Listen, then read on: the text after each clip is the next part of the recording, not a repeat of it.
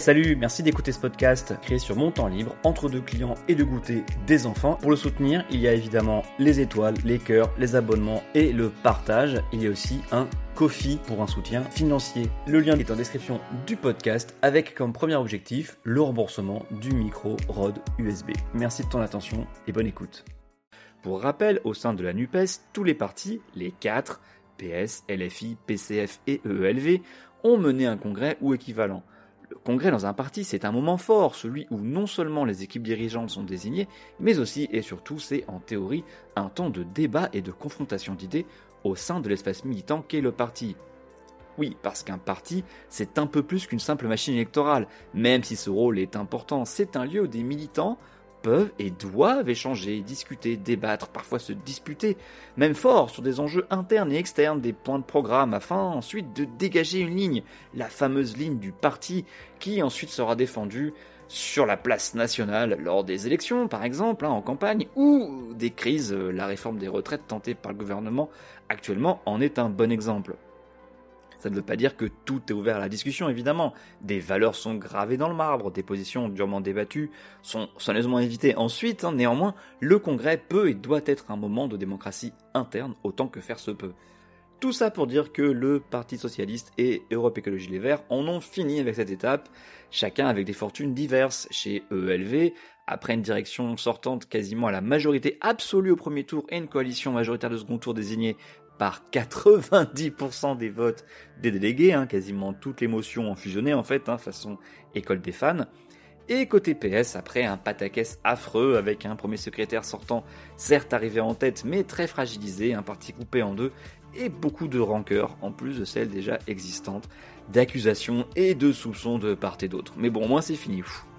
Du côté du PCF, un parti bien tenu, madame, hein, avec la motion majoritaire de Fabien Roussel déjà approuvée à plus de 80%, au grand désarroi de la gauche Twitter qui le voyait déjà exclu par ses camarades sous les huées et les saucisses.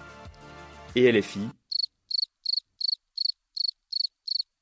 Rapport à ma blague du début de l'épisode, les Insoumis ont effectivement renouvelé leurs équipes dirigeantes. Plus précisément, ils ont créé un nouveau machin et nommé des gens dedans. J'appelle pas ça un congrès. Donc, euh, maintenant, ils ont ce qui s'appelle la coordination des espaces et le conseil politique, Manuel Bompard ayant été désigné par acclamation, pas de tous les militants, hein, des gens du conseil et de l'espace, par acclamation, à la tête de la coordination des espaces avec 20 autres insoumis. Bompard n'a pas de titre, je crois, coordinateur en chef, premier coordinateur, coordinateur suprême, ah si Coordinateur de l'équipe opérationnelle. Bof. Au sein de la coordination, il partage le siège bataille médiatique avec Sofia Chikirou. Tout ça est flou et gazeux et figurez-vous que c'est voulu. La France Insoumise est le dernier parti en France, ou mouvement plutôt, hein, mais le dernier à continuer à avoir cette forme faussement horizontale, puisque la République en marche a adopté la bonne vieille hiérarchie pyramidale avec Renaissance, un parti à l'ancienne, avec vote de militants qui paient une carte annuelle et des cadres intermédiaires qui s'offrent des titres ronflants. Pour résumer, la France insoumise, c'est le centralisme démocratique sans la démocratie.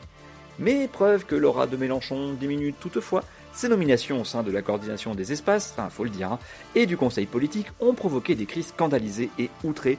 Deux figures nationales et reconnues au sein de LFI, Alexis Corbière, Raquel Garrido, François Ruffin et Clémentine Autain, pour ne citer que ces quatre-là, mais excusez du peu quand même, ces quatre figures exclues, écartées de l'instance dirigeante sous prétexte de renouvellement de génération. Toujours sympa.